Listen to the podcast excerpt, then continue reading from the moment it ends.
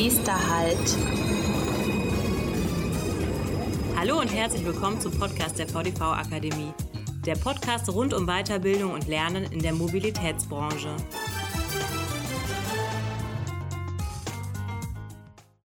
Nächster Halt. Führung ist Beziehungsarbeit. Hallo und herzlich willkommen zu einer neuen Folge von unserem Podcast. Mein Name ist Sabine Brettenhofer und ich habe heute Werner Albrecht zu Gast. Er ist Geschäftsführer Personal, Immobilien und Bäder bei den Stadtwerken München. Hallo Werner, schön, dass du heute bei uns bist. Magst du dich zu Beginn kurz selbst vorstellen? Ja, gerne Sabine. Hallo. Werner Albrecht, äh, mein Name hast du schon genannt. Ich bin seit neun Jahren hier in München bei den Stadtwerken der Personalgeschäftsführer, bin auch für die Immobilien und die Bäder zuständig. Und das Thema, über das wir uns heute unterhalten wollen, Führung, ist mal äh, von Beginn an ein Herzensanliegen, weil sich darüber ganz viel in unserem Unternehmen weiterentwickeln wird. Genau, stimmt. Das habe ich schon sehr stark auf LinkedIn von dir ja auch gelesen. Darum haben wir dich eingeladen. In unserem Vorgespräch hast du mir das Du-Wort sehr schnell angeboten. Das hat mich sehr gefreut. Gleichzeitig mich auch sehr überrascht. Denn für mich ist es nicht selbstverständlich in unserer Branche, dass man per Du ist. Sind für dich lockere und persönliche Umgangsformen auch ein Ausdruck von Beziehungsarbeit? Ja, äh, äh, wenn, wir, wenn wir überhaupt über den Begriff Beziehungsarbeit reden, wir würden ja unseren Partner jetzt auch nicht äh, äh mit Sie anreden. Das sind, glaube ich, dann doch antiquierte Formen. Ich glaube, Arbeitswelt hat sich verändert. Auch die Verknüpfung zwischen Arbeit und Privaten, was wir früher gemacht haben, äh, privat und berufliches vereinbaren können. Ich glaube, das wächst sich ganz stark ineinander. Es geht um Arbeiten und das ist auch Teil von unserem Leben und es lässt sich eigentlich gar nicht mehr so strikt trennen, auch durch die Veränderungen, die sich die letzten Jahre ergeben haben. Und äh, ich habe bei mir im Unternehmen all meinen Mitarbeitenden angeboten, dass sie mich duzen dürfen und das tun auch alle und hat die Kultur auch bei uns nochmal verändert. Okay, sehr, sehr spannend. Du bist jetzt seit vielen Jahren auch selbst Führungskraft, hast schon viele Führungskräfte erlebt in deiner beruflichen Arbeit. Was macht für dich persönlich eine gute Führungskraft? Zum einen die Nähe, die, die Offenheit. Und eigentlich bin ich so jemand, sagen, ich bin ein Führungskraft, der als Art am, am Spielfeld dran steht. Und also ich sage, ich bin gar nicht selber der Mitspieler. Ich möchte die Menschen stark machen, dass sie das Feld bespielen. Ich bin eher der, der sie von außen aus coacht, unterstützt und eben stärkt. Ein schönes Bild von mir, das ich oft einsetze, dass ich sage, ich möchte auch ganz häufig, dass die Menschen, die bei mir an bestimmten Themen arbeiten, eigentlich dann auf der Bühne stehen. Ich bin dann der, der den Scheinwerfer auf die Menschen richtet, damit sie auch ins richtige Licht gerückt werden. Und die können sich aber jederzeit darauf verlassen, dass ich ihnen dann zur Seite stehe, irgendwie mal ein Hänger werde oder wenn sie sich unsicher fühlen würden. Okay, also du bist der Trainer des Teams Stadtwerke München sozusagen. Ja. Ja, äh, also das wäre mein Führungsverständnis, um Menschen zu stärken. Also wir, wir, wir reden ja gerade irgendwie über, über, über Schwächlinge, sondern über Menschen, die sich ja entschieden haben, bei uns mitzuarbeiten, die den Platz ausüben wollen. Und das ist schon mal die allererste Anerkenntnis, um zu sagen, jetzt geht es darum, die äh, zu ermutigen, immer wieder mit neuen Beiträgen auch zu reflektieren und da uns als Unternehmen in Summe immer stärker zu machen. Mhm. Das, das bringt mich gleich zu meiner nächsten Frage, weil wenn man dir auf LinkedIn folgt, dann liest man, dass du viel zum Thema Führungskultur und Unternehmenskultur postest. Du bist da ja sehr aktiv unterwegs. Welchen Einfluss haben für dich die Führungskräfte auf eine Unternehmenskultur? Eine ganz entscheidende, weil ja das oftmals für viele so die Wahrnehmung ist. Ähm, das eine ist ja, wenn ein Unternehmen präsentiert sich ja nach außen erstmal mit seiner Schauseite, da verspreche ich was und dann mache ich mich hübsch. Sage immer, der, der Markt hat sich auch verändert. Heute bin ich ja eigentlich der, der sich attraktiv macht. Ich bin der, der mehr Angst im Vorstellungsgespräch hat als der Bewerber oder die Bewerberin, weil der, weil der Arbeitsmarkt einfach so angespannt ist. Und Führungskräfte haben dort eine ganz entscheidende Rolle. Sie, sie sind die, die dann äh, als Zweitkontakt, wenn jemand wirklich zu uns ins Unternehmen kommt, eigentlich in der Wahrnehmung der Menschen des Unternehmens ja als allererstes repräsentiert. Ähm, da spielen natürlich auch die Kontakte zu meinen Kolleginnen und Kollegen eine Rolle. Aber vor allen Dingen ist ja die Frage, wie führt die für mich zuständige Führungskraft mich und meine Kolleginnen in unserem Bereich.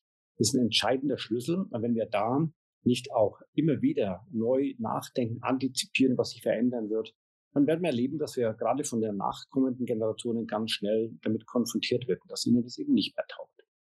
Verstehe ich. Was tut ihr konkret, um daran auch zu arbeiten, um Führungskräfte dieses Bewusstsein auch mitzugeben? Wir haben bei den SWM schon mit Beginn meiner Tätigkeit als Geschäftsführer äh, das Ziel ausgerufen, wir wollen exzellente Führung äh, etablieren. Das heißt, wir haben nochmal mehr intensiviert, wie wir junge, neue Führungskräfte stärken wollen und ausbilden wollen. Wir haben aber jetzt auch dieses Jahr ein Programm gestartet, wo wir sagen, dass alle unsere Führungskräfte immer wieder regelmäßig sich auch immer wieder mit uns in den Austausch be bewegen müssen und zu ganz verschiedenen Themen, zu äh, operativen Themen, zu strategischen Themen und vor allen Dingen immer auch zu normativen. Da geht es ja um Werte und damit um ein entscheidendes Grundgerüst von Führungsarbeit. Und äh, jede Führungskraft soll sich immer wieder mit anderen treffen, austauschen, weiterentwickeln, reflektieren und dadurch auch selber stärken. Okay. Und wie kommt es an? Was ist so das Feedback von euren Führungskräften? Also wir haben das jetzt, dieses zweite Programm haben wir jetzt erst im Herbst gestartet. Wir haben die ersten Maßnahmen durchgeführt, die waren alle äh, sehr schnell ausgebucht. Also es gibt tatsächlich ganz großes Interesse darüber, miteinander in den Austausch zu kommen, weil es ja schon auch eine Chance ist, den Blickwinkel nochmal zu weiten und, und auch andere Erfahrungen. Wie hat denn jemand anderes in vielleicht in der gleichen oder ähnlichen Situation entschieden? Und genau das wollen wir nochmal anschieben, weil wir merken, dass es auch die letzten Jahre durch die Restriktionen wegen Corona und jetzt dann auch viel mehr Arbeit in hybriden Formaten oftmals fehlt, dass Menschen in einem Raum sind und wo man dann am Ende zumindest noch was, Mensch, ich hätte an dich nochmal eine Frage. Das wollen wir dadurch auch wieder versuchen zu stärken und zu aktivieren. Ja, du hast gerade Corona angesprochen und da bist du mir ganz stark aufgefallen mit, mit einem Posting auf LinkedIn, wo du geschrieben hast, du hast deinen Mitarbeiterinnen und Mitarbeitern Briefe geschrieben während der Corona-Zeit. Das habe ich sehr interessant gefunden. Magst du uns darüber ein bisschen was erzählen? Was war da die Intention dahinter? Ich habe tatsächlich über die zwei Jahre von März 2020 bis Mai 2022 95 Briefe an meine Kolleginnen und Kollegen geschickt. Immer freitags, Freitag um 11 Uhr. Ich habe immer am Dienstag, Mittwoch, Donnerstagabend bei mir zu Hause in, in meinem Wohnzimmer am, am roten Tisch sitzend geschrieben und versucht mit den Menschen, nachdem wir sie ja so ganz schnell eigentlich damals nach Hause schicken mussten, als es losging im März 2020, in Beziehung zu bleiben. So, Mensch, ihr, seid nicht mehr hier. Salopp, ihr fehlt mir, aber wie geht's euch? Also immer die Frage, wie erlebt ihr das? Das war ja auch am Anfang schwierig. Was heißt so ein Rückzug in das eigene, funktioniertes Arbeiten? Das waren so Fragen. Und da hat sich dann ein Dialog raus entsponnen. Ich habe immer Fragen gestellt, äh, habe am Anfang auch immer am Freitagabend um 19 Uhr meine Kolleginnen Kollegen zugepostet und dann haben die mir auch Bilder geschickt, wenn sie mir zuposten. Aber wir haben versucht, da in Kontakt zu bleiben. Und aus diesem Kontakt hat sich dann so ein Dialog ergeben. Ich habe dann erzählt, wie es mir geht. Äh, zum Zeitpunkt haben noch alle unsere drei Kinder bei uns zu Hause gelebt. Und also Homeschooling, also auch das, das hat auch mir und meiner Frau Stress bereitet, wie es sehr vielen Menschen Stress bereitet hat. Wie gehen wir damit um, mit dieser Unsicherheit? Was macht so ein Virus mit uns? Welche Ängste haben wir? Darüber habe ich gesprochen. Habe aber auch ganz viel immer wieder über die Veränderungen von Arbeit, die sich jetzt aus dieser Situation heraus ergeben. Äh, nicht nur jetzt ganz aktuell äh, wegen Corona und dem äh, mobilen Arbeiten, sondern auch was danach bleiben wird. Wir haben einen ganz tollen Dialog geführt, was sich die Menschen wünschen, was sie bräuchten, was sie behalten möchten, was sie nicht behalten möchten und wie wir da gemeinsam dann arbeiten können. Sehr schön. Da habt ihr eigentlich eine Krisensituation gleich genutzt.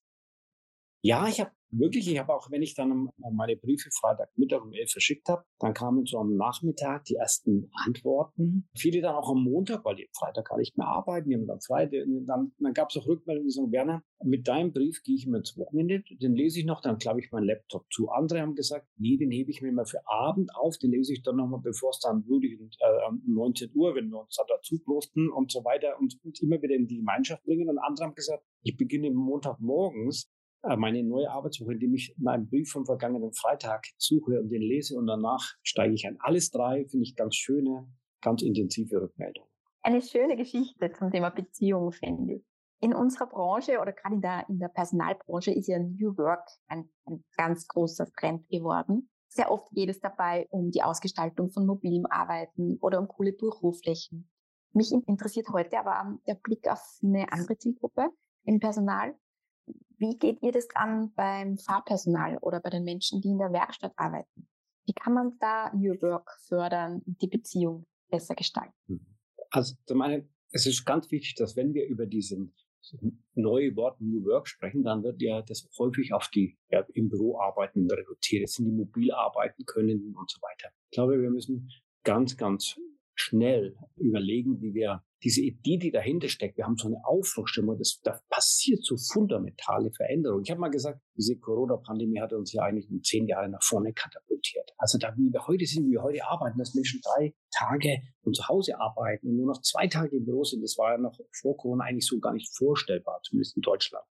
Wir müssen aber eben diejenigen mitnehmen und mitdenken und mit einbeziehen, die das nicht können. Bei mir Busfahrende, U-Bahn, Trambahnfahrer, Werkstattmitarbeiter, Kontrolldienste, äh, Servicedienste, Kundencenter und so weiter. Also was ist denn dort möglich und wie lässt sich auch für die so ein Aufbruch äh, da das realisieren? Da geht es um am Ende auch um das Thema Zeit und Zeitverfügbarkeit. Das spielt eine große Rolle, warum die Leute heute immer noch mobil arbeiten wollen. Sie sparen sich die morgendliche Anfahrt, noch dazu in der Rush Hour oder auch am Abend die Heimfahrt. Wie lässt sich Zeit kneten und flexibler gestalten, auch für Menschen, die in einem anderen Zeitkorsett unterwegs sind, in engen Schichtplänen, in Dienstplänen. Da geht es darum, um Prinzipien von Freiwilligkeit, von Verfügbarkeit reinzubekommen, individuelle, flexible Dienstpläne, wo ich sage, da möchte ich tauschen, da habe ich ein privates Event, das ist mir wichtig. Und das mag auch dem, das Unternehmen sehen und mir dann auch dafür diese Diensttausch ermöglichen und Kollegen organisieren das dann. Und am Ende auch noch für mich immer wichtig, dass wir versuchen, darüber auch so eine Beteiligungs- und Aktivierungschance zu sehen. Wie können Menschen das untereinander besprechen, selbst klären?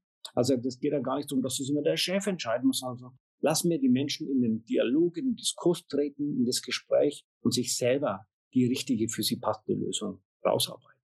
Ich höre raus, ihr habt damit schon gestartet, aber das ist schon noch was relativ Neues, oder? Für euch? Ja, wir haben, wir haben so eine flexible Dienstplangestaltung, individuelle Dienstplan schon seit Jahren. Wir haben die am Anfang übrigens auch einen Wunschdienstplan genannt, den Begriff verwenden wir nicht mehr, weil der der löst dann nochmal was aus, was wir in manchen Fällen natürlich auch mal nicht halten können. Aber es geht unser Versprechen eigentlich, wir möchten verstehen, welche Notwendigkeit die Menschen haben und wollen dann versuchen, dass wir das auch realisieren. Das gelingt meistens, es gelingt nicht immer, und es gelingt in manchen Fällen auch gar nicht. Das müssen wir dann auch ehrlich besprechen, um, um da keine Unzufriedenheit gar nicht was aufkommen lassen. Und natürlich ist es heute, uns gibt es äh, wie vielen Verkehrsunternehmen, äh, wir leiden jetzt unter dem Fachkräftemangel, schwieriger geworden, als es noch vor einiger Zeit war. Gleichwohl entbindet uns es nicht als Führungskräfte von der Aufgabe, darüber nachzudenken. Zeit halte ich für den zentralen Schlüssel in der Ausgestaltung und Weiterentwicklung von Arbeit und Zeit im Sinne von Flexibilität eigener Verfügbarkeit. Also ich möchte sagen, wo meine privaten wie meine beruflichen Sachen zusammenpassen. Ich möchte nicht diktiert werden von einem Korsett, das sich durch einen Dienst- oder Schichtplan letzten Endes gibt. Sehr interessant. Da möchte ich anschließen mit einem Thema, das mich persönlich sehr interessiert und wo ich gelesen habe, dass du da auch mit Herz dabei bist. Das ist das Thema Gleichstellung von Männern und Frauen in Unternehmen. Hat ja auch was mit Führung zu tun. Mhm. Ich weiß, dass du selbst mehrmals in Elternzeit warst bei deinen Kindern und sehr gerne darüber sprichst. Warum ist dir das Thema persönlich so wichtig, auch in deiner Funktion als Arbeitsdirektor? Und hast du einen Tipp für ein Unternehmen, wie diese Gleichstellung besser gelingen kann? Also es war mir wichtig, weil ich auch zum Glück immer seit mein ganzes Leben eigentlich mit Partnerinnen zusammenlebe und jetzt schon seit ganz, ganz langer Zeit mit meiner Ehefrau die mich damit auch konfrontiert haben. Und das ist auch gut so, dass Frauen äh, ihren Männern solche Sachen eben nicht mehr durchgehen lassen, dass die Männer arbeiten und die Frauen dann ganz schnell wieder in traditionelle Rollenbilder, Kinderbetreuung oder Angehörigenpflege und Hausarbeit, Care-Arbeit insgesamt ist ja eine überwiegend immer noch Frauen zugewiesene Tätigkeit. Warum ich das als Führungskraft so unterstütze, dass auch Männer sich dort mehr engagieren, ich sage immer, teilt euch das miteinander. Geht auch Männer bitte mehr als die zwei obligaten zwei Monate in die Elternzeit diskutiert auch über Teilzeitwünsche auch von Männern. Äh, wir wissen übrigens, dass Männer vielfach weniger arbeiten möchten, sich aber immer noch nicht trauen, das klar und deutlich auszusprechen. Ich dann immer, ihr seid Feiglinge, denn eure Frauen, die müssen ja auch zu mir kommen und müssen sagen, sie wollen zehn Monate Elternzeit, wollen danach in Teilzeit arbeiten und so weiter oder müssen sich dann abmelden, weil das Kind abgeholt werden muss von der Kita, weil es krank ist und Fieber hat. Warum trauen wir Männer uns das nicht? Also ich möchte immer sagen, ich brauche männliche Role Models, wir müssen es aktiv vorleben und ich habe das eben in meinem Leben auch über, bei unseren drei Kindern ganz bewusst auch so gemacht. Und es hat mir immer auch viel neue Erfahrungen ermöglicht. Was sagst du, wenn ein, ein männlicher Kollege zu dir kommt und mit dir über das Thema spricht? Was, was empfiehlst du ihm prinzipiell? Was hast du da mitgenommen aus dieser Zeit? Ja, denn man ist Situation, da kam jemand fast ein bisschen schüchtern ums Eck und sagt, ah, aus meinem unmittelbaren Umfeld und ach Werner, wir, wir kommen jetzt unser erstes Kind und ich würde auch zwei Monate Eltern sein. Was? Zwei Monate Elternzeit hier beim Personalgeschäftsführer geht ja gar nicht. Große Augen sei, du gehst jetzt nach Hause diskutiert mit deiner Frau, dass du vier, fünf, sechs Monate Elternzeit machen möchtest. Teilt euch das. Das hat er dann auch gemacht, hat mit seiner Frau am Abend gesprochen und dann kam er am nächsten Morgen wieder, hat dann auch länger, hat vier Monate Elternzeit gemacht. Dann hat er gesagt, warum hast du mir das angeboten? Sag, weil es eine einfache Win-Win-Situation ist. Deine Frau ist auch berufstätig, die möchte auch wieder in dem Beruf bleiben und die hat auch einen Arbeitgeber, der schaut jetzt in die Röhre, weil die zehn Monate nicht da ist. Ich habe dich nur zwei Monate nicht. Am Ende, ich habe ja auch ganz viele Frauen hier im Unternehmen bei den SWM beschäftigt, es ist eine Win-Win-Situation. Wenn die Männer mehr zu Hause bleiben, stehen die Frauen auch wieder früh im Arbeitsmarkt und umgekehrt. Und am Ende können wir, glaube ich, viele gesellschaftliche Probleme, Stichwort Gender Pay Gap und so weiter, lösen, indem wir von Beginn an eigentlich versuchen, dass Männer und Frauen sich auch die soziale, die Care-Arbeit, die Hausarbeit, die, die Betreuungsarbeit teilen. Und ich bin mir ganz sicher, wenn Männer das mehr tun, erleben sie auch darüber eine ganz tolle Form von Zufriedenheit. Mir ging es zumindest immer so. Das geht runter wie Öl. Herzlichen Dank. Also das ist für mich so schön zu hören. Und ich hoffe, ganz viele Männer hören auch unseren Podcast und nehmen sich da ein gutes Beispiel. Du hast schon angesprochen das Thema Fachkräftemangel. Lass uns noch kurz in die Zukunft schauen. Die Verkehrsunternehmen kämpfen ganz stark mit dem hm. Fachkräftemangel, viele andere Unternehmen auch, sind wir im Wettbewerb. Was macht die Arbeit in einem Verkehrsunternehmen besonders? Warum sollten Menschen bei uns arbeiten?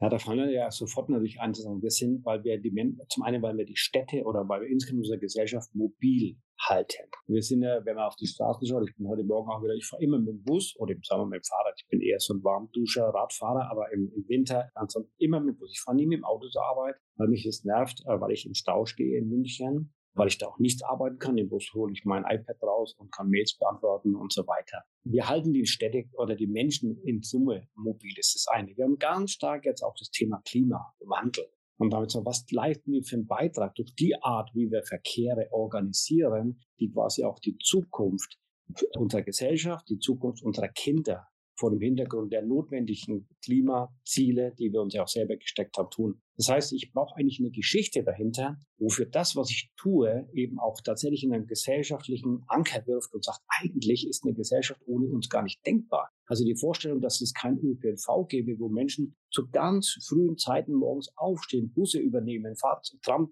und U-Bahnen äh, in den Verkehr einlotsen, Menschen von A nach B bringen, ist ja gar nicht vorstellbar. wir müssen uns selbstbewusster, glaube ich, hinstellen, sondern wir sind die, die dafür sorgen, dass so eine Stadt in Bewegung bleibt, im wahrsten Sinne des Wortes. Das ist ein sehr schönes Bild. Du bist ein toller Geschichtenerzähler. Das merkt man, wenn man mit dir im Gespräch ist. Vielen herzlichen Dank für deine Erzählungen, für deine Offenheit. Das macht richtig Mut und macht Freude, dass wir in so einer Branche arbeiten dürfen. Danke für deine Einblicke in deine Führungs Welt und auch in die Welt der Stadtwerke München. Gerne, habe mich sehr gefreut. Ich möchte die Gelegenheit jetzt noch nutzen und auf eine neue Seminarreihe der VDV-Akademie und der VDV-Arbeitgeberinitiative hinweisen. Die Seminarreihe heißt Zukunftsorientierte Personalarbeit. Sie startet im Mai 2023 und das Thema Mitarbeiterführung ist natürlich ein wesentlicher Bestandteil davon. Alle Informationen dazu finden Sie in den Shownotes. Vielen Dank fürs Zuhören. Tschüss. Servus. Bei Fragen und Anmerkungen sind wir unter podcast.vdv-akademie.de erreichbar.